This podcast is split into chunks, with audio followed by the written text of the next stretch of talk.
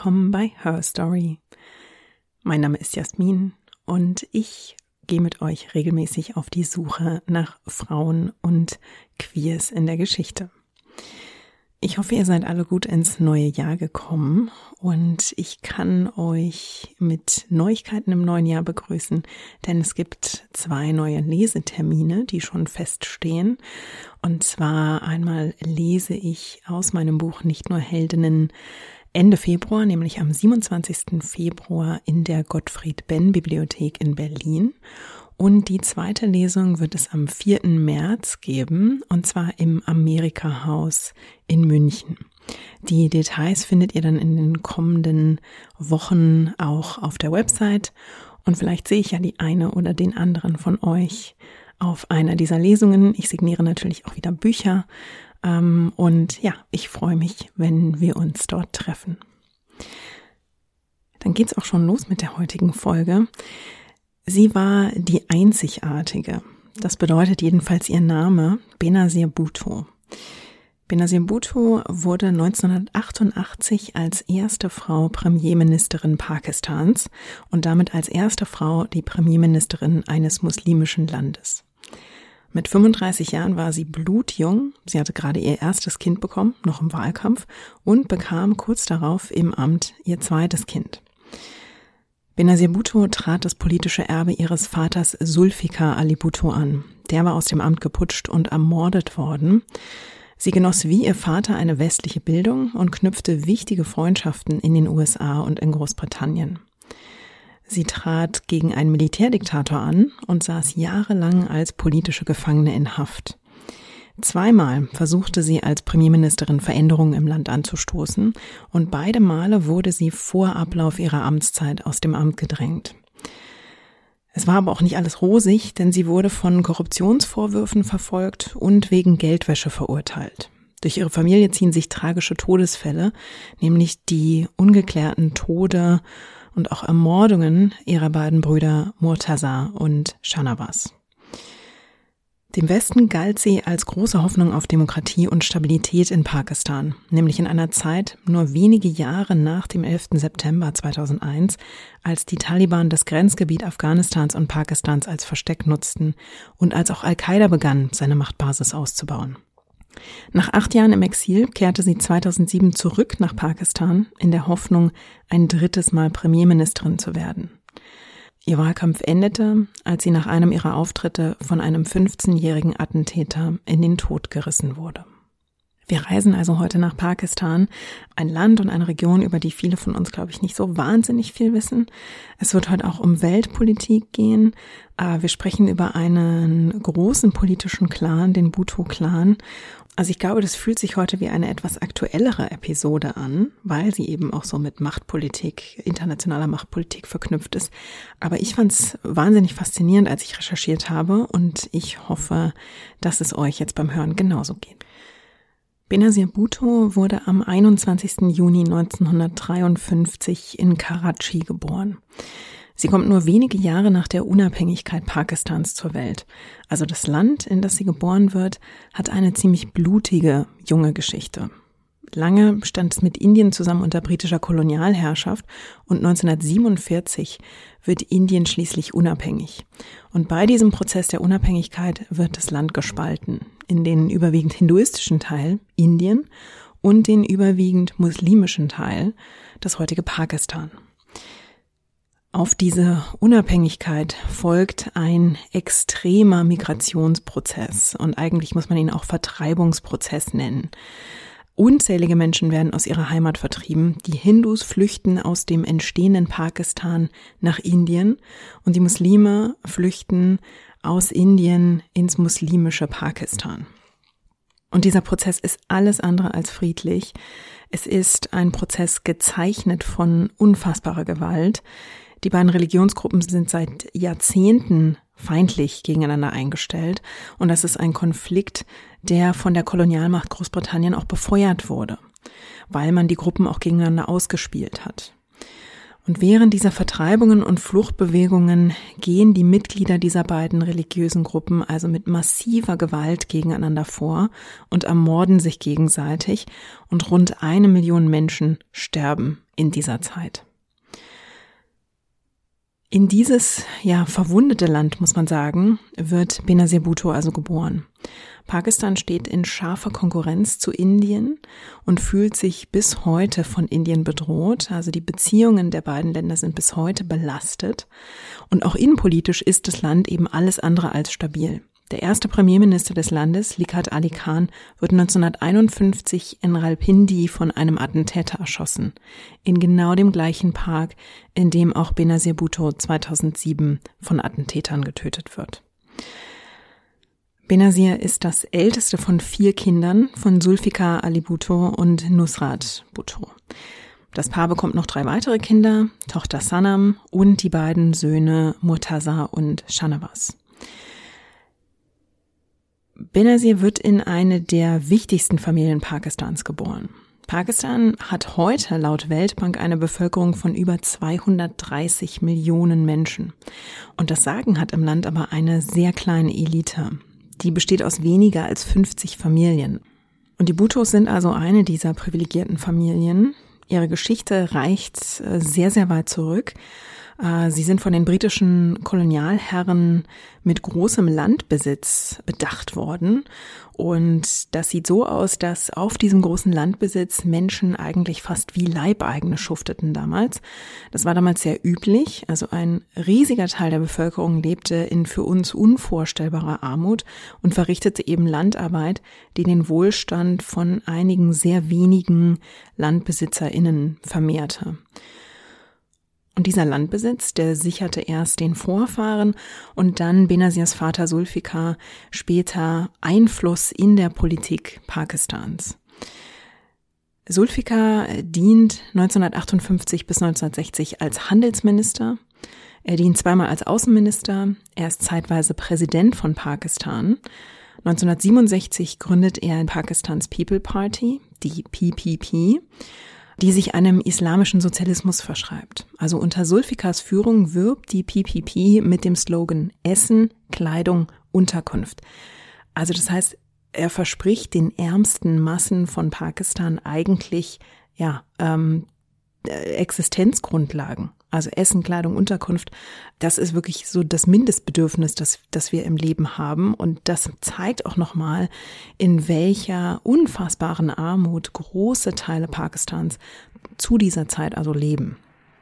Und mit diesem Versprechen wird Zulfikar Ali Bhutto 1973 zum Premierminister von Pakistan gewählt.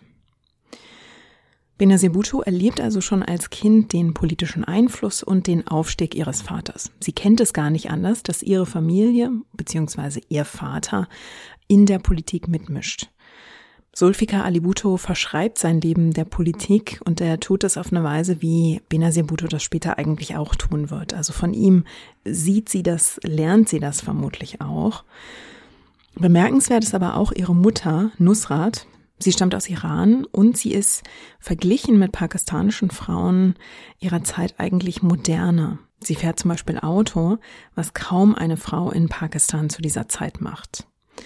Benazir und ihre Mutter verbindet lange eine enge Beziehung, die dann in späteren Jahren noch auf eine harte Probe gestellt wird, denn die Familiendynamik der Bhutos, die ist eigentlich ja, die ist komplex und voller Wendungen. Die Bhutto-Dynastie wird deshalb auch häufiger mit den Kennedys verglichen. Und in Pakistan haftet ihnen eben ein ähnlicher Glamour und Glanz an. Aber es gibt eben auch immer wieder Skandale, immer für eine Schlagzeile gut ähm, und auch eben eng mit den Machtzentren des Landes verknüpft. Wenn man Benazir Bhutto besser verstehen möchte, muss man unbedingt auch ihren Vater etwas besser verstehen. Sulfikar Ali Bhutto hatte als privilegiertes Mitglied der pakistanischen Oberschicht eine westliche Erziehung genossen, nämlich in Berkeley und später in Oxford. Und er wollte, dass auch seine Kinder eine gute Erziehung bekommen. Und das galt auch für seine Töchter, was für diese Zeit eigentlich sehr ungewöhnlich war. Benazir Bhutto sprach später ja viel über ihren Vater und fütterte natürlich auch immer den Mythos um ihn. als prägende Figur der pakistanischen Politik und als Märtyrer. Aber es steckt eben schon auch Wahrheit darin, dass sie ihm zugerechnet hat, ähm, dass er ihr aufgezeigt hat, dass Frauen eben nicht weniger wert sind als Männer. Er soll zum Beispiel auch ihrer Mutter Nusrat gesagt haben, dass er eben nicht möchte, dass seine Tochter die Burka tragen muss. Benazir wird als Kind zunächst von Nonnen in einem Konvent unterrichtet und über diese Form der Mädchenerziehung heißt es heute, dass die Nonnen die Mädchen mit Bürsten geschlagen haben, um ihnen Disziplin beizubringen. Ob Benazir Bhutto ähnliches erlebt hat, weiß ich nicht. Ähm, ihr Vater beschließt aber, sie Ende der 60er Jahre in den Westen zu schicken, damit sie eben dort ihre Bildung fortsetzen kann, also so, wie ihm das eben auch zugute kam. Sie ist 16 Jahre alt, als sie in Harvard ankommt, und es ist das erste Mal in ihrem Leben, dass sie ohne Chauffeure und ohne Hausangestellte lebt. Also das ist auch nochmal ein Hinweis darauf, ja, in welchem mit welchen Privilegien sie aufgewachsen ist. Sie sagt später allerdings auch, dass ihr Vater ihr in Erinnerung gerufen hat und ihr quasi sogar die Verpflichtung auferlegt hat, mm, dass sie zurückkehren muss. Also er hat ihr gesagt, du kannst diese gute Bildung im Westen nur genießen, weil hier unzählige Menschen auf unserem Land für uns arbeiten. Also du musst, es ist deine Pflicht, zurückzukommen. Ähm, diese Menschen, die Ärmsten in Pakistan, haben es dir mit ermöglicht. Das heißt, du profitierst von etwas und musst zurückkommen und musst an dein Land und an diese Menschen zurückgeben. So hat sie das später dargestellt. Dieser Auftrag ist ihr sozusagen, diese Verantwortung ist ihr quasi mitgegeben worden. Den Platz an der Uni, den hat sie dank guter Verbindungen ihres Vaters bekommen. Aber es stellt sich auch heraus, sie ist tatsächlich auch eine gute und vielversprechende Studentin. Sie lebt sich auch überraschend gut ein und sie erlebt die Hippie-Bewegung direkt mit. Sie kommt ja in den 60ern in die USA, 1969. Das ist immerhin das Jahr von Woodstock. Und Benazir Bhutto sitzt nun also in Harvard neben ihren KommilitonInnen während die eben Marihuana rauchen, während die trinken, die Ideen von freier Liebe diskutieren. Und sie formt dort Freundschaften und knüpft Beziehungen, die sie ein Leben lang begleiten. 1973 geht sie nach Großbritannien, nach Oxford und formt auch dort wichtige Freundschaften. Als sie 1969 in die USA kommt, wird sie noch als schüchterne Teenager wahrgenommen. Und sie entwickelt sich in diesen Jahren aber zu einer immer selbstbewussteren und auch unabhängigeren jungen Frau. Sie ist politisch hellwach, sie ist interessiert, sie erlebt die Proteste gegen Vietnam mit, sie erlebt die Women's Lib Bewegung mit, also die ähm, Frauenrechtsbewegung ja, und sie ist politisch hellwach, aber natürlich auch interessiert daran, was zu Hause passiert. Sie ist ja auch in engem Austausch mit ihrem Vater und ihrer Familie. Und als ihr Vater dann ab 1973 in Pakistan als Premierminister dient und im Westen zum Teil aber auch in, manchmal kritisiert wird, da ist sie diejenige, so erleben das ihre Kommilitoninnen, die ihn wirklich vehement gegen jede Kritik verteidigt. Sulfika Ali Bhutto wird von den Massen Pakistans zunächst sehr geliebt. Mm, und das hängt damit zusammen, dass er sie überhaupt wahrgenommen hat. Also bis dahin hat sich die Elite eigentlich überwiegend um sich selbst gekümmert. Und hier kommt jetzt jemand aus privilegierten Verhältnissen und erkennt die extreme Armut im Land überhaupt erstmal an und spricht davon, sozialen Aufstieg möglich zu machen und Lebensbedingungen zu verbessern. Also er wollte quasi überhaupt erstmal eine Art Mittelschicht aufbauen. Er wollte mehr Bildung im Land. Er versprach den armen Massen schlichtweg eine bessere Zukunft und dafür flogen ihm wirklich die Stimmen der Wählerinnen zu. Aber er selbst lebte eben weiterhin auch einen privilegierten und teilweise ausschweifenden Lebensstil. Und das stieß dann schon auch einigen Menschen sehr sauer auf. Als Politiker verhandelte Sulfika Ali Bhutto die Rückkehr von über 90.000 pakistanischen Kriegsgefangenen nach dem Krieg gegen Indien bei einem Besuch in Indien begleitete ihn damals bereits die junge Benazir Bhutto und lernte Indira Gandhi kennen, von der sie dann auch sehr beeindruckt war. Und wegen dieser ewigen Konkurrenz mit dem Nachbarland Indien, das ja auch seine eigene Atombombe zu bauen begann, drängt dann auch Sulfikar Ali Bhutto auf ein pakistanisches Atomprogramm. Also das ist schon interessant, dass er eigentlich als ein demokratischer, schon auch als ein erster demokratischer Hoffnungsträger für Pakistan wahrgenommen wird und gleichzeitig sich aufgrund dieser regionalen Politik gegenüber Indien ist er auch quasi der Vater oder der Initiator des pakistanischen Atomprogramms. Also er war wirklich eine treibende Kraft dahinter, dieses Programm auf die Beine zu stellen und Pakistan damit schließlich zur Atommacht zu machen. Nun ist allerdings in Pakistan auch das Militär eine nicht zu unterschätzende Kraft, eigentlich sogar streckenweise die stärkste geheime Kraft im Land. Also schon in den Jahren vor Sulfikar Ali Bhutto hatte es wiederholt Militärregierungen gegeben und Sulfikar Ali Bhutto war sich auch bewusst, dass er das Militär als Verbündete halten musste. Und deshalb denkt er sich, er holt sich einen vergleichsweise moderat erscheinenden General an die Seite. Sia ul Haq. Den macht er zum Stabschef und zieht ihn also in sein Vertrauen. Und das stellt sich heraus, ist ein fataler Fehler. 1977 kehrt Benazir Bhutto aus dem Ausland nach Pakistan zurück und beginnt für ihren Vater in dessen Sekretariat zu arbeiten. Und sie ist kaum zehn Tage im Land, da putscht General Sia gegen ihren Vater und setzt ihn ab. Sulfikar Ali Bhutto wird ins Gefängnis geworfen und Benazir Bhutto und ihre Mutter Nusrat werden ihn dort in den kommenden zwei Jahren so oft es geht besuchen. General Sia lässt Sulfikar Ali Bhutto vor Gericht stellen und verurteilen. Die beiden Söhne, Murtaza und Shanawaz, werden ins Ausland gebracht in dieser Zeit, um sie zu schützen. Und die beiden versuchen von London aus in der internationalen Presse auf die Vorgänge in Pakistan aufmerksam zu machen und natürlich auch auf die Behandlung ihres Vaters. Und Benazir und ihre Mutter Nusrat bleiben also in Pakistan und engagieren sich dort für die Belange von Sulfikar Ali Bhutto.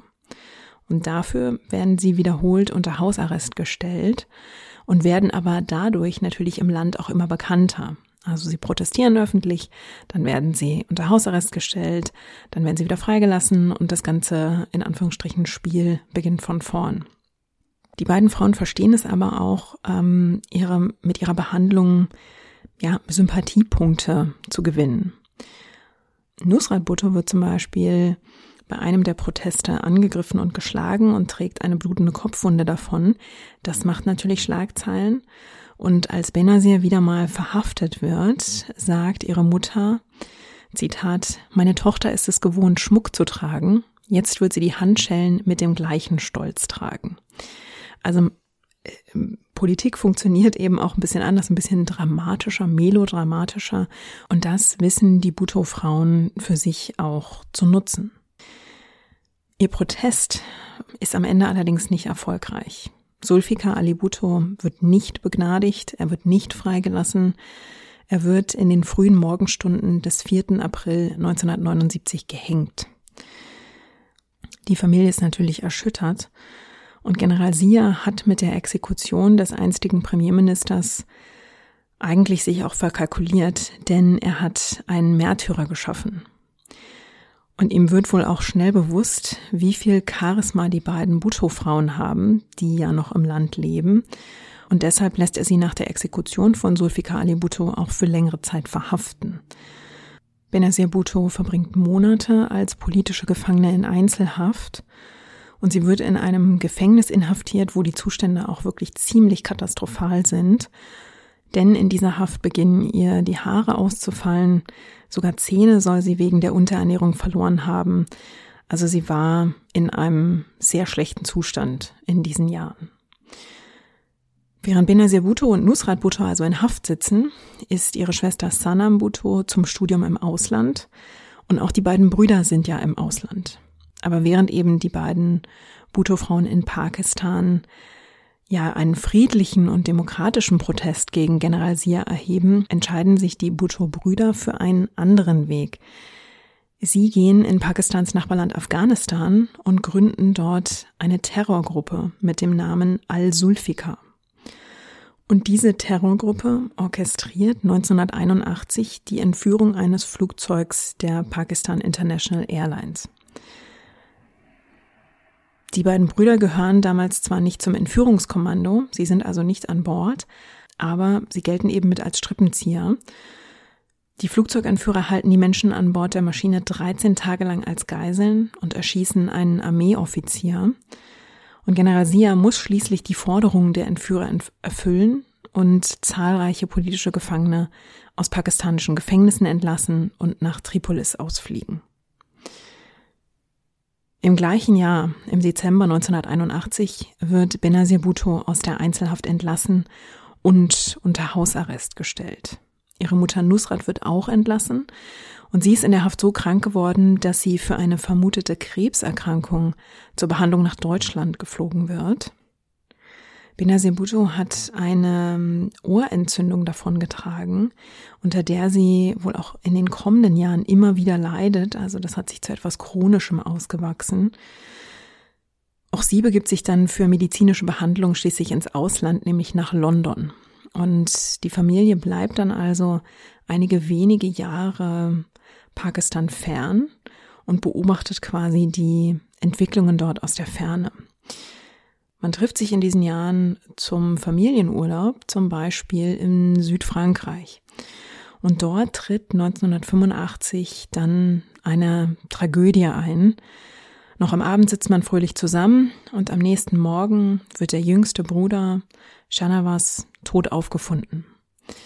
Shanavas wurde nur 27 Jahre alt und bis heute ist unklar, was genau passiert ist und wer verantwortlich ist. Vermutlich wurde Shanavas vergiftet. Die Bhutto-Familie glaubt, dass der pakistanische Geheimdienst involviert war. Die französischen Behörden verdächtigten allerdings kurz auch Shanavas Witwe. Sie nahmen sie kurzzeitig in Haft, ließen sie dann aber wieder frei. Und die von General Sia kontrollierten pakistanischen Medien behaupteten, Shanavas sei an den Folgen von Alkohol- und Drogenmissbrauch gestorben. Bis heute sind seine Todesumstände nicht vollständig geklärt. Wer nun also dahinter steckte, ist auch nie genau ermittelt worden und entsprechend gibt es da auch keine Verurteilungen. Shanavas wird unter großer Anteilnahme im Familiengrab der Bhuttos in Pakistan begraben. Benazir Bhutto bleibt dann in Pakistan, um General Sia jetzt politisch die Stirn zu bieten. Sie tritt für die Wahl zur Premierministerin an und aus diesen Jahren stammt ein Zitat von General Sia. Ähm, er wendet sich an einen Amerikaner, einen Freund von Benazir Bhutto und sagt, es war mein größter Fehler, dass ich deine Freundin am Leben gelassen habe. Ja, und während Benazir Bhutto sich also für ein Leben in der hohen pakistanischen Politik in Stellung bringt, wird aber schnell ein Problem deutlich. Sie selbst versteht sich zwar als unabhängige Frau, aber sie drängt nun in die Politik in einem Land mit einem Frauenbild, das von sie ja auch weiter konservativ gestaltet wurde. Das heißt, ähm, sie versucht Politik zu machen in einem Land, in der Frauen eben, in dem Frauen eben nicht gleichberechtigt sind. Ähm, es hätte zu Gerede geführt, wenn sie als unverheiratete Frau Gespräche mit männlichen Politikern allein geführt hätte. Und ihr wird also irgendwann klar, wenn sie ernst genommen werden will, wenn sie Gerede vermeiden will, dann braucht sie einen Ehemann. Sie reagiert ziemlich pragmatisch, denn sie willigt in eine arrangierte Ehe ein. Ihre westlichen Freunde sind natürlich verwundert bis entsetzt. Die können sich überhaupt nicht vorstellen, dass eine so unabhängige Frau wie Benazir Bhutto, die sie vielleicht sogar in gewissem Sinne auch als feministisch wahrnehmen, dass ausgerechnet die sich in eine arrangierte Ehe begibt. Das scheint also so gar nicht zu ihr zu passen. Aber als Frau aus einer der prominentesten pakistanischen Familien und als politische Erbin von Sulfika Ali Bhutto und also als exponierte Figur, die immer wieder unter Hausarrest gestellt wurde, war sie natürlich auch keine gewöhnliche Frau auf dem Heiratsmarkt. Sie braucht einen Ehemann und sie braucht diesen Ehemann ziemlich pronto, weil sie ja quasi schon fast im Wahlkampf ist. Und sie muss dieses Problem also schnellstmöglich lösen, hat also nicht Zeit, um monatelang oder jahrelang, ja, zu daten, sich mit Männern zu verabreden und den richtigen auszuwählen. Und das hätte natürlich auch zu Gerede geführt. Und gerade weil sie auch so viel ja, politischen Ballast mit sich bringt, winken die meisten standesgemäßen Familien in Pakistan auch ab. Die wollen damit gar nichts zu tun haben. Ähm, denen ist das zu aufgeladen, zu viel, zu exponiert und auch eine Frau, die so in die, ins politische Licht drängt, das ist ja so ungewöhnlich, dass auch das natürlich abschreckend wirkt in einem Land mit recht konservativem Frauenbild. Ja, und ihr Bräutigam wird dann Asif Ali Sadari. Von dem heißt es immer, dass er nicht aus dem allerhöchsten, besten äh, Rang der pakistanischen Elite stammte. Aber ja, diese Wahl war nun eben gefallen. Er sagte gern, er war der Einzige, der auch bereit war, sich darauf einzulassen. Wie dem auch sei, die beiden heirateten am 18. Dezember 1987 und BeobachterInnen berichten auch, dass die beiden im Laufe ihrer Ehe wohl ziemlich harmonisch miteinander wirkten, sich also offenbar wirklich schätzten. Mit dieser Hochzeit verbessern sich also Benazir Bhuttos Chancen für eine mögliche Wahl zur Premierministerin. Sie wird noch im Wahlkampf schwanger und das ist natürlich die nächste Herausforderung. Ähm, hier kandidiert eine Frau in der Politik, jetzt wird die auch noch schwanger, äh, wird ja irgendwann sichtbar schwanger. Während sie darüber brütet, wie sie damit nun umgeht, geschieht etwas Überraschendes. Im Mai 1988 stürzt die Maschine ab, in der General Sia sitzt. Er kommt dabei ums Leben und damit scheint nun natürlich der Weg für einen Neuanfang frei. Der Absturz war wohl kein Unfall, aber auch hier muss man sagen, wer dahinter steckte, wer nachgeholfen hat, um General Sia aus dem Weg zu räumen, auch das ist bis heute nicht vollständig geklärt. Und während nun zwar ihr größter Konkurrent verschwunden ist, steht Benazir Bhutto aber weiterhin vor diesem Problem, was mache ich jetzt mit meiner Schwangerschaft sozusagen? Also sie hat Angst, dass das Militär die Wahl absichtlich auf den Geburtstermin ihres Kindes legen wird, um damit quasi die Wahl zu torpedieren und vielleicht sogar sie daran zu hindern, selbst zu wählen oder gewählt zu werden. Und deswegen lässt sie ihre medizinischen Unterlagen fälschen. Sie lässt ein falsches Datum eintragen und bringt ihren Sohn Bilal dann am 21. September 1988 einige Zeit vor dem eigentlichen Geburtstermin per Kaiserschnitt zur Welt. Und drei Monate später finden dann die Wahlen in Pakistan statt. Und die Pakistan People's Party, also die Partei, die ihr Vater gegründet hat und die Benazir Bhutto nun führt, die gewinnt bei diesen Wahlen haushoch. Und am 1. Dezember 1988 wird Benazir Bhutto Premierministerin von Pakistan. Und damit ist sie, wie gesagt, die erste Frau, die Regierungschefin eines muslimischen Landes wird. Und sie ist zu diesem Zeitpunkt gerade mal 35 Jahre alt. Das ist natürlich auch enorm jung, um politische Verantwortung zu übernehmen für ein ganzes Land und für ein Land, in dem zuvor über ein Jahrzehnt ein militärischer Autokrat geherrscht hat. Ein Land, das keine starken demokratischen Grundfeste hat und in dem das Militär noch immer die stärkste Kraft im Land ist, die auch schnell gegen unliebsame Regierungsvertreter putscht. Das heißt, ähm, sie steht vor einer großen Herausforderung. Sie bringt während ihrer ersten Amtszeit auch ihr zweites Kind zur Welt, erneut per Kaiserschnitt und unter großer Geheimhaltung. Nur wenige Stunden nach dieser Geburt sitzt sie schon wieder am Schreibtisch und versucht also wirklich mit allen Mitteln sich auch gegen sexistische Vorwürfe zu wappnen und denen entgegenzustellen, indem sie also extrem hart arbeitet. Jetzt sollte uns der gesunde Menschenverstand sagen, dass man sich nicht wenige Stunden nach einem Kaiserschnitt wieder an den Schreibtisch sitzt und äh, setzt und weiterarbeitet. Aber es zeigt eben auch, dass Benazir Bhutto für ihre Politik wirklich lebte und dieser Politik auch alles untergeordnet hat. Sie ließ in ihrer Amtszeit politische Gefangene frei und sie hob die Zensur für die Medien auf. Sie brachte den Kampf gegen Polio sehr stark voran und sorgte eigentlich dafür, dass die Krankheit in Pakistan ähm, ja aus Pakistan verschwand. Sie machte sich aber auch sehr schnell Feinde und enttäuschte auch WählerInnen. Und Feinde machte sie sich unter anderem damit, dass sie versuchte, gegen die Drogenindustrie vorzugehen. Sie hatte im Wahlkampf auch große Versprechungen gegeben, zum Beispiel die Einführung einer Krankenversicherung für alle, ein umfangreiches Wohnungsprogramm. Und als sie dann im Amt ist, ähm, wird aber klar, das Land ist beinahe pleite und diese Versprechen können einfach nicht finanziert werden und damit können sie auch nicht eingelöst werden. Das heißt, hier enttäuscht sie sehr, sehr viele Wählerinnen und sie enttäuscht auch Feministinnen. Die haben nämlich gehofft, dass sie die Hudud-Verordnungen zurücknehmen würde. Die waren unter General Sia eingeführt worden und die ähm, sind ähnlich wie die Scharia ähm, sehr, sehr konservativ.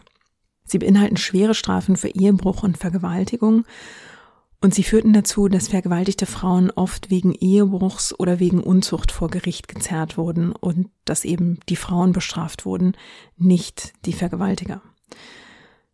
Frauen brauchten die Zeugenaussagen von vier Männern, um, ihre eigen, um ihren eigenen Standpunkt zu beweisen. Das ist natürlich bei Vergewaltigungen meistens vollkommen unmöglich. Und diese Hudud-Verordnungen, die gelten also als besonders frauenfreundlich. Und dass Benazir Bhutto diese Verordnung nicht zurücknimmt, das enttäuscht also auch sehr, sehr viele Frauen im Land. Also eigentlich tritt sie auch mit so vielen Erwartungen an, dass sie die unmöglich alle erfüllen kann. Aber man muss sagen, das ist eben auch ein bisschen hausgemacht. Ähm, sie hat eben große Versprechungen im Wahlkampf gemacht, die kann sie nun nicht halten. Und sie wird darüber hinaus auch schnell mit Vorwürfen konfrontiert, von denen ihre VerteidigerInnen bis heute sagen, dass sie auch eine Schmierenkampagne waren, um sie loszuwerden. Also ihr wird sehr schnell Korruption vorgeworfen. Genauer gesagt, sehr oft werden diese Vorwürfe gegen ihren Mann vorgebracht und den verteidigt sie vehement. Aber es gilt schon als sicher, ähm, dass sie eine ziemlich gängige Praxis fortgeführt hat, nämlich ähm, ja Nepotismus. Sie hat Familienangehörige in wichtige Ämter gehoben und sie hat auch wichtige staatliche wirtschaftliche Aufträge an Familien und Freunde vergeben, was sehr, sehr weit verbreitet war in Pakistan, also eigentlich gängige politische Praxis. Und damit hat sie es quasi auch verteidigt. Also sie hat dann gesagt, dass selbst ihre Gegner ja auch das genau das Gleiche täten. Aber ähm, das war natürlich bei den Erwartungen, die man an sie hatte. Sie hat anscheinend nicht gesehen, dass sie damit in genau die Kerbe schlägt der alten, der alten Politiker, die man ja eigentlich loswerden wollte, von denen man sich ja eigentlich abkehren wollte.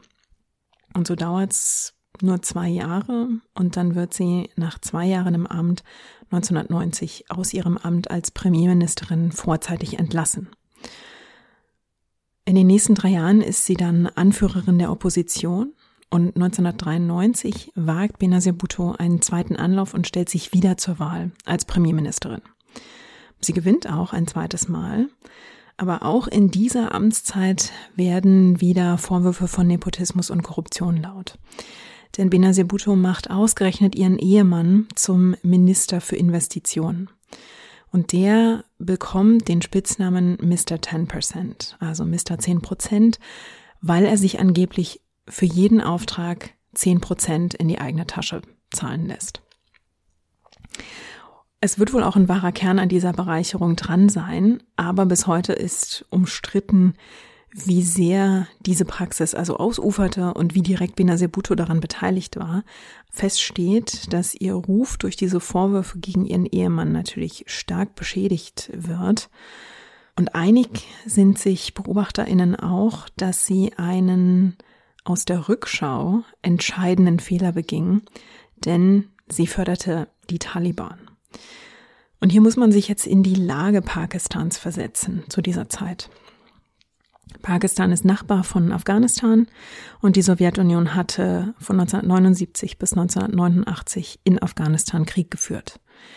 Als die sowjetischen Truppen endlich abziehen, liegt das Land in Trümmern und ist ähm, ja versinkt im politischen Chaos, ist ein total ungeordnetes, instabiles Land. Und die Taliban boten sich in dieser Zeit als Ordnungsmacht an.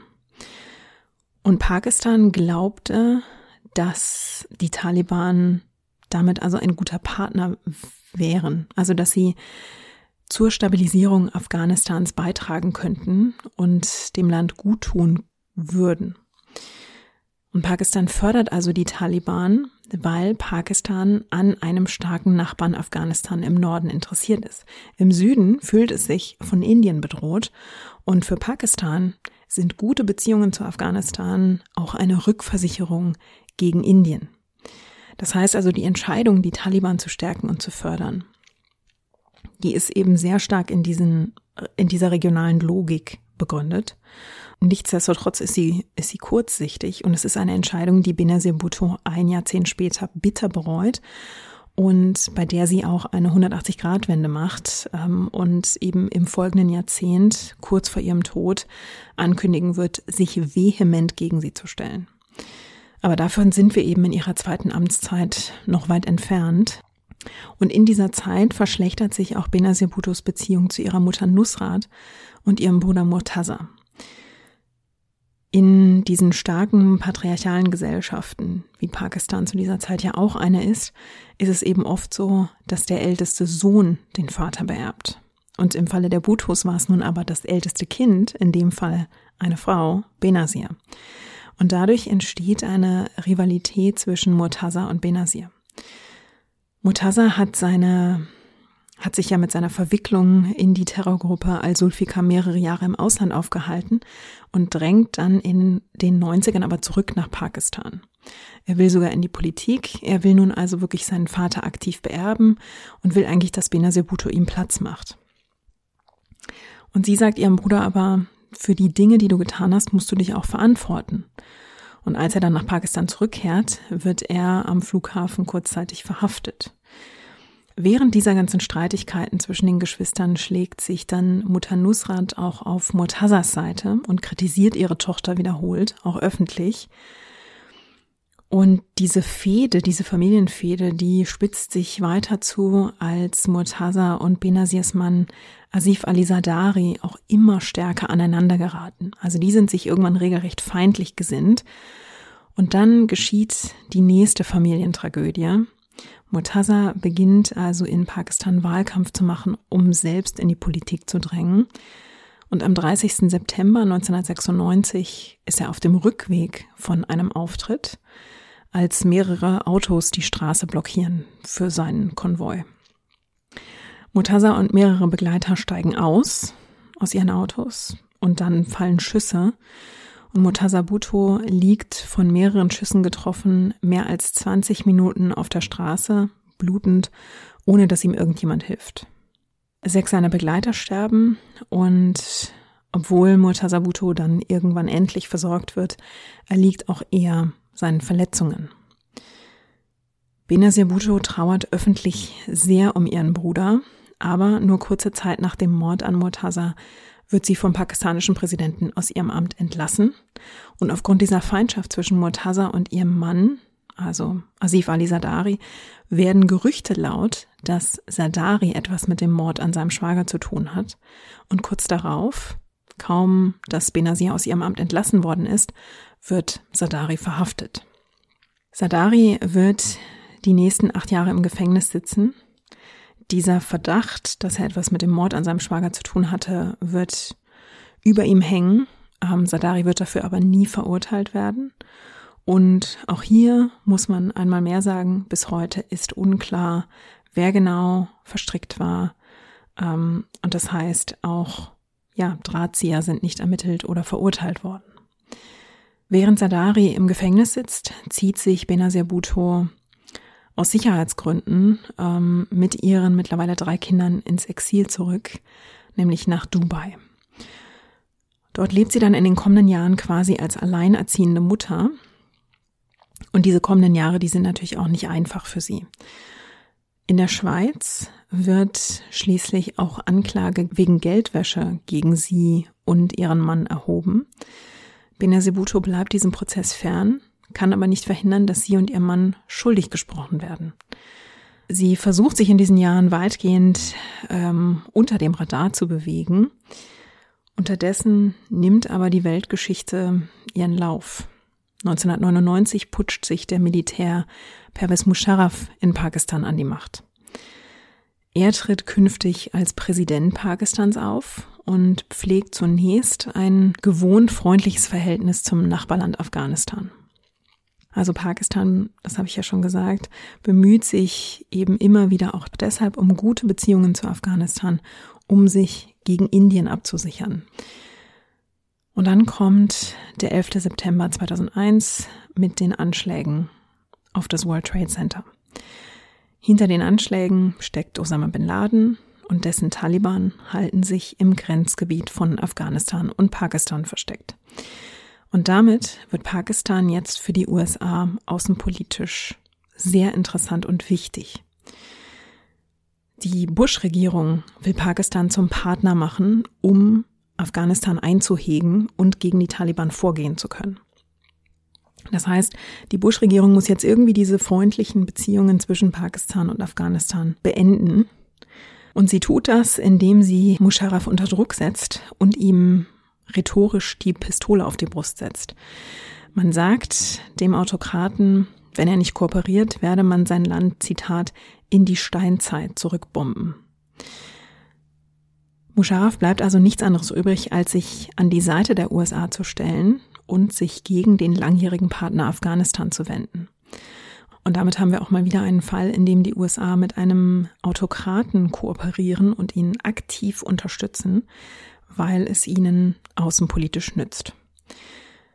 Diese plötzliche Kehrtwende gegen den langjährigen Partner Afghanistan lässt sich innenpolitisch für Musharraf natürlich nur sehr schwer verkaufen. Und die USA versuchen diesen Deal deshalb zu versüßen, nämlich mit milliardenschweren Waffen und Wirtschaftshilfen. Über 10 Milliarden Dollar sind in diesen Jahren nach Pakistan geflossen aber aufgrund dieser Kehrtwende wird Musharraf, der eigentlich starke Militärherrscher, im eigenen Land bald als Marionette der USA angesehen und gerät deshalb auch politisch zunehmend unter Druck. Und Benazir Bhutto sitzt in diesen Jahren also im Exil in Dubai und schaut sich diese Entwicklungen aus der Ferne an. Die USA wollen von Musharraf dann bald auch, dass er auch gegen Al-Qaida vorgeht, die sich eben in Pakistans Grenzregion ebenfalls eine Machtbasis aufbauen. Und sie trauen Musharraf dann aber bald nicht mehr über den Weg, weil der ziemlich leere Versprechen zu geben scheint. Benazir Bhutto hält in diesen Jahren, auch dank ihrer britischen und amerikanischen Freunde, Beziehungen zu den Entscheidungsträgern in Washington. Und sie ist ja generell US-freundlich. Sie war schon immer dem Westen aufgeschlossen. Und sie scheint eben auch diesem Thema, also sich gegen Al-Qaida und die Taliban zu wenden, aufgeschlossener und sie scheint auch zuverlässiger. Und so beschließen die USA, dass sie versuchen wollen, eine Rückkehr von Benazir Bhutto zu verhandeln. Und unter Einfluss der damaligen US-Außenministerin Condoleezza Rice wirken sie dann also auf den Autokraten Musharraf ein, diese Rückkehr von Benazir Bhutto aus dem Exil zuzulassen. Musharraf stimmt dann schließlich ziemlich widerwillig zu. Und der Plan damals ist, dass die beiden sich die Macht offenbar zunächst teilen sollen. Er gibt seine Führung des Militärs auf und er zeigt sich dann auch demonstrativ nicht mehr in Uniform, sondern als Zivilist, also im Anzug. Er soll sein Amt als Präsident behalten, soll aber Wahlen zustimmen, bei denen Benazir Bhutto dann erneut für das Amt der Premierministerin antreten kann. Das ist also die Verabredung. Musharraf bleibt Präsident, Bhutto darf sich für die Wahl zur Premierministerin stellen und man geht eigentlich davon aus, dass sie diese Wahlen auch gewinnen wird. Und Benazir Bhutto kehrt unter riesiger Anteilnahme dann tatsächlich am 18. Oktober 2007 aus ihrem Exil in Dubai nach Pakistan zurück. Als sie das Flugzeug verlässt, weint sie vor Glück, dass sie nach all diesen Jahren wieder in Pakistan ist. Und ein Bus fährt sie dann stundenlang durch eine unheimliche Menschenmenge in Karachi. Und all diese Menschen sind eben gekommen, um sie enthusiastisch zu begrüßen. Benazir Bhutto steht stundenlang auf dem Dach dieses Busses. Das ist so ein Doppeldecker, der so eine Galerie oben hat, auf der man stehen kann. Und von dort aus winkt sie den Menschen zu. Und dann explodiert eine Bombe. 140 Menschen sterben bei diesem Anschlag, aber Benazir Bhutto überlebt. Sie ist kurz zuvor, kurz vor der Explosion, ins Innere des Busses gegangen, um ihre Füße kurz hochzulegen und um über eine Rede zu lesen, die sie wenig später halten wollte. Und das rettet ihr zumindest an diesem Abend oder in dieser Nacht das Leben.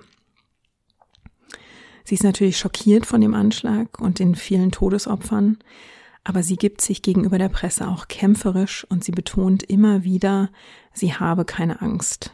Sie bezieht sich immer wieder auf ihren muslimischen Glauben und sie sagt in dieser Zeit zur Presse, Zitat, Gott hat längst bestimmt, wann ich sterben soll. In den nächsten drei Monaten wird dann deutlich, dass Musharraf mittlerweile bereut, dieser Rückkehr von Benazir Bhutto zugestimmt zu haben. Er lässt ihr Haus von der Polizei umstellen und hindert sie auch aktiv daran, das Haus zu verlassen. Und offiziell wird es damit begründet, dass ihre Sicherheit ja gefährdet ist und dass sie deshalb also lieber nicht das Haus verlassen soll. Damit wird sie natürlich aber auch daran gehindert, Wahlkampftermine wahrzunehmen. Außerdem verhängt er gleichzeitig einen Ausnahmezustand über das Land. Also hier merkt man, dass ein militärischer Autokrat nicht aus seiner Haut kann. Und obwohl Musharraf behauptet, dass die polizeiliche Umstellung ihres Hauses mit Sicherheitsmaßnahmen zu begründen sei, bekommt sie überhaupt nicht den Schutz, der ihr zusteht. Also nach ihrer Rückkehr aus dem Exil steht ihr eigentlich ein bestimmter Grad an Personenschutz zu. Der wird im sogenannten Blue Book von Pakistan festgeschrieben. Das ist ein Regelwerk, das die Regelungen für hohe Politiker, also die Schutzvorkehrungen definiert und Bhutto bekommt nie das volle Ausmaß des Schutzes, das für jemanden ihres Ranges angemessen gewesen wäre.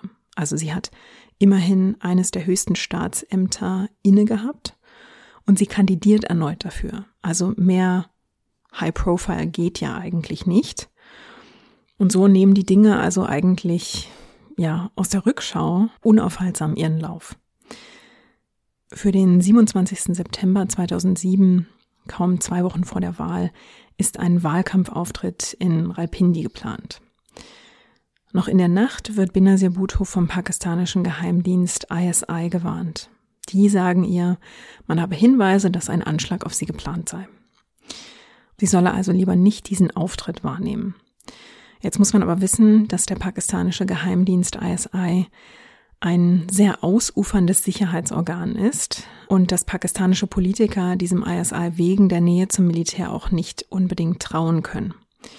Benazir Bhuttos Verhältnis zum Militär und zum ISI war immer angespannt und von Misstrauen geprägt, natürlich auch wegen der Geschichte ihres Vaters.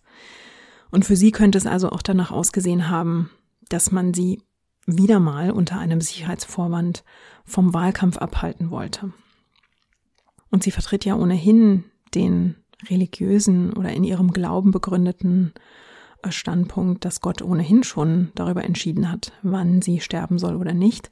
Das heißt, obwohl Menschen aus Butos Umfeld bestätigen, dass sie diese Warnung bekommen hat, schlägt Buto diese Warnung also in den Wind. Die Polizei vor Ort setzt Beamte und Scharfschützen ein, um sie bei diesem Auftritt zu schützen. Hunde suchen in den Stunden vor dem Auftritt äh, nach deponierten Bomben und auch die Bühne wird geprüft. Aber was eben niemand weiß, ihre Attentäter haben sie seit Wochen beobachtet. Und sie haben den Moment erkannt, in dem Benazir Bhutto den wenigsten Schutz hat, nämlich nach ihrem Auftritt, wenn sie die Rallye verlässt und sich auf den Rückweg macht. Benazir Bhutto hält also ihre Rede, sie verlässt dann die Bühne, läuft zu ihrem Auto und sie reist zwar in einem gepanzerten Fahrzeug, aber sie öffnet das Sonnendach dieses Autos, schiebt ihren Oberkörper hindurch und steht also mit dem Oberkörper im Freien, um den Massen zuzuwinken. Die umringen eben dieses Auto, so dass es nur sehr, sehr langsam vorwärts kommt. Und während sich das Auto nur sehr langsam durch die Massen fortbewegt, hat sie um sich herum also nicht besonders viel Schutz. Und der Attentäter schafft es, sich in die unmittelbare Nähe des Autos vorzudrängen. Auf Videos sieht man sogar den ausgestreckten Arm und die Pistole direkt am Heck des Fahrzeugs. Er gibt drei Schüsse ab und dann zündet er seine Sprengstoffweste. Es ist 17.10 Uhr. Benazir Bhutto fällt auf den Schoß einer ihrer Begleiterinnen im Inneren des Wagens. Ihre Begleiterin beschreibt später, dass sie aus einer Kopfwunde geblutet hat. Eigentlich gibt es ein sogenanntes Backup-Auto. Falls das erste Auto angegriffen oder beschädigt wird, kann man im zweiten Auto flüchten. Aber dieses zweite Auto ist schon weg. Ein Krankenwagen war auch nicht vor Ort. Und die Bombe hatte die Reifen des Wagens zerstört. Also versucht der Fahrer auf den Felgen davon zu fahren. Das funktioniert nicht wirklich gut, er kommt nicht sehr weit. Und Benazir Bhuttos BegleiterInnen versuchen dann ein Taxi anzuhalten, während Benazir Bhutto blutend und ohne Bewusstsein auf dem Rücksitz des Wagens liegt. Schließlich taucht dann doch noch ein Auto aus diesem Bhutto-Tross auf und bringt sie zum Krankenhaus. Als sie dort ankommt, sind ungefähr 25 Minuten seit dem Anschlag vergangen. Es ist kurz nach halb sechs Uhr abends. Benazir Bhutto wird eingeliefert, ohne Puls, ohne Atmung, mit starren Pupillen und die Ärzte sehen eine Kopfwunde. Mehr als eine halbe Stunde versuchen die Ärztinnen ihr Leben zu retten, aber alle Versuche bleiben erfolglos. Und um 18.16 Uhr wird sie offiziell für tot erklärt. Die Männer im medizinischen Team verlassen daraufhin den Raum und die Frauen reinigen ihren Körper und versorgen ihre Kopfwunde. Benazir Bhutto wurde 54 Jahre alt. Sie hinterlässt ihren Ehemann und ihre drei Kinder Bilal, Bachtaba und Asifa, die damals 19, 17 und 14 Jahre alt sind. Asif Ali Sadari und die drei Kinder fliegen dann aus Dubai nach Islamabad und Sadari wird dort gefragt, ob eine Autopsie vorgenommen werden soll und er lehnt das ab. Vielleicht war er noch im, im Schock und er kommt offenbar nicht auf die Idee, dass man genau erklären sollte, an welchen Verletzungen sie nun wirklich gestorben ist. Schon einen Tag nach ihrer Ermordung wird Benazir Bhutto im Familiengrab der Bhuttos neben ihrem Vater beigesetzt. Bei dem Attentat sterben 30 Menschen und noch am Tag ihrer Ermordung brechen Aufstände los, die in nur 24 Stunden weitere 30 Tote fordern. Die Lage in Pakistan ist in diesen Tagen und Wochen nach ihrer Ermordung also wirklich chaotisch. Und Sadaris Verweigerung einer Autopsie trägt bis heute zu den Theorien um Benazir Bhuttos Tod bei. Denn bis heute ist umstritten, ob sie nun von den Schüssen getroffen wurde und daran starb oder nicht. Die pakistanische Regierung erklärte nach einer Untersuchung, sie sei durch die Wucht der Explosion gegen einen Metallbügel des Sonnendachs geschleudert worden und dabei soll sie einen tödlichen Schädelbruch erlitten haben. Videoaufnahmen lassen aber vermuten, dass sie vielleicht doch schon von den Schüssen getroffen wurde aber die genaue Rekonstruktion des Anschlags, die ist eben auch total schwierig, denn schon wenige Stunden nach dem Anschlag wurde die komplette Szene gereinigt. Also es rückten Reinigungstrupps an und wuschen alle, ja, alle Beweisstücke ähm, von der Straße. Das Auto, ähm, in dem sie gereist war, wurde auch abtransportiert und sehr schnell gereinigt, bevor es wirklich genauer untersucht worden war. Also ähm, auch da tun sich mindestens Fragen auf, warum man so schlampig bei der Untersuchung dieses Anschlags war. Es gilt als recht gesichert, dass der Schütze ein 15-Jähriger war, rekrutiert in einer Koranschule. Sowohl die Taliban als auch Al-Qaida sollen beim Anschlag die Hände im Spiel gehabt haben. Also die beiden Gruppen, von denen Benazir Bhutto den USA versprochen hatte, gegen sie vorzugehen. Zahlreiche Terroristen, die nach Überzeugung der Geheimdienste in die Planung und die Durchführung des Bhutto-Attentats verstrickt waren, kamen in den Jahren danach dann ums Leben, entweder von den eigenen Leuten ermordet oder zum Beispiel bei Drohnenattacken ausgeschaltet. Die Bhutto-Familie macht aber auch Musharraf für ihren Tod verantwortlich. Und nicht zuletzt deshalb, weil Benazir Bhutto selbst wenige Wochen vor ihrer Ermordung einen Brief hinterließ, in dem sie schrieb, wenn ich sterbe, ist es auch Musharrafs Schuld, weil er mir die Sicherheitsvorkehrungen verweigert hat. Und eine offizielle Untersuchungskommission der Vereinten Nationen kommt später auch tatsächlich zu dem Schluss, dass Benazir Bhuttos Tod vermeidbar gewesen wäre, wenn ihr Schutz, ihre Schutzmaßnahmen intensiver gewesen wären. Da saß Musharraf allerdings schon im Exil in London Und Musharraf starb Anfang 2023, ohne dass er sich je für seine mögliche Beteiligung an der Ermordung Benazir Bhuttos hätte wirklich verantworten müssen. Nach Benazir Bhuttos Tod wurde ihr Sohn Bilal zum Vorsitzenden der PPP erklärt. Sie hatte ihn zu ihrem politischen Erben bestimmt. Bilal war damals 19 Jahre alt und erklärte, er möchte erst sein Studium in Oxford beenden, bevor er wirklich die Führung der Partei übernimmt. Die Wahlen in Pakistan wurden verschoben und wenige Monate nach Benazir Bhuttos Tod wurde ihr Witwer Asif Ali Zardari zum Präsidenten Pakistans gewählt. Er war von 2008 bis 2013 im Amt und als Witwer von Benazir Bhutto schlug ihm zunächst natürlich sehr viel Sympathie entgegen. Aber am Ende seiner Amtszeit war er enorm unbeliebt. Er musste das Land vor der Zahlungsunfähigkeit bewahren und gilt insgesamt als nicht besonders erfolgreicher Präsident. Ja, und was bleibt, ist eine Familie, die viel zu viele Familienmitglieder gewaltsam verloren hat. Eine Familie, die sehr eng mit der Politik Pakistans verwoben ist. Drei Kinder, die ihre Mutter verloren haben. Eine Frau, die sowohl ihr eigenes Land als auch den Westen in ihren Bann zog eine Frau, die nicht frei von Fehlern war, die aber für ihren Einsatz für ihr Land auch Respekt verdient. Eine Politikerin, deren Schicksal am Ende auch eng mit der Weltpolitik verbunden war. Und wie ich finde, ein Mensch, auf den man sich nicht so einfach einen Reim machen kann, die man nicht so einfach nur in eine Ecke schieben kann, sondern eine wirklich komplexe Figur, aber auch eine sehr faszinierende Figur, wie ich finde. Man kann nur darüber spekulieren, wie ihre dritte Amtszeit ausgesehen hätte, wie sie Pakistan geprägt und vielleicht verändert hätte, wo Pakistan heute stehen würde. Das sind Fragen, die man nur mit Konjunktiven beantworten kann. Und deshalb ergehe ich mich jetzt nicht darin, in die Glaskugel zu gucken, sondern verabschiede mich von euch, zumindest für heute. Ich sage vielen Dank fürs Zuhören. Wenn ihr Gedanken zur heutigen Episode habt oder Vorschläge für künftige Episoden, erreicht ihr mich wie immer per E-Mail unter feedback at herstorypod.de oder auf Instagram unter herstory-pod. Wenn ihr meine Arbeit unterstützen wollt, könnt ihr das auf Steady oder über PayPal tun. Wir hören uns wieder in zwei Wochen und bis dahin, passt auf euch auf und lasst es euch gut gehen.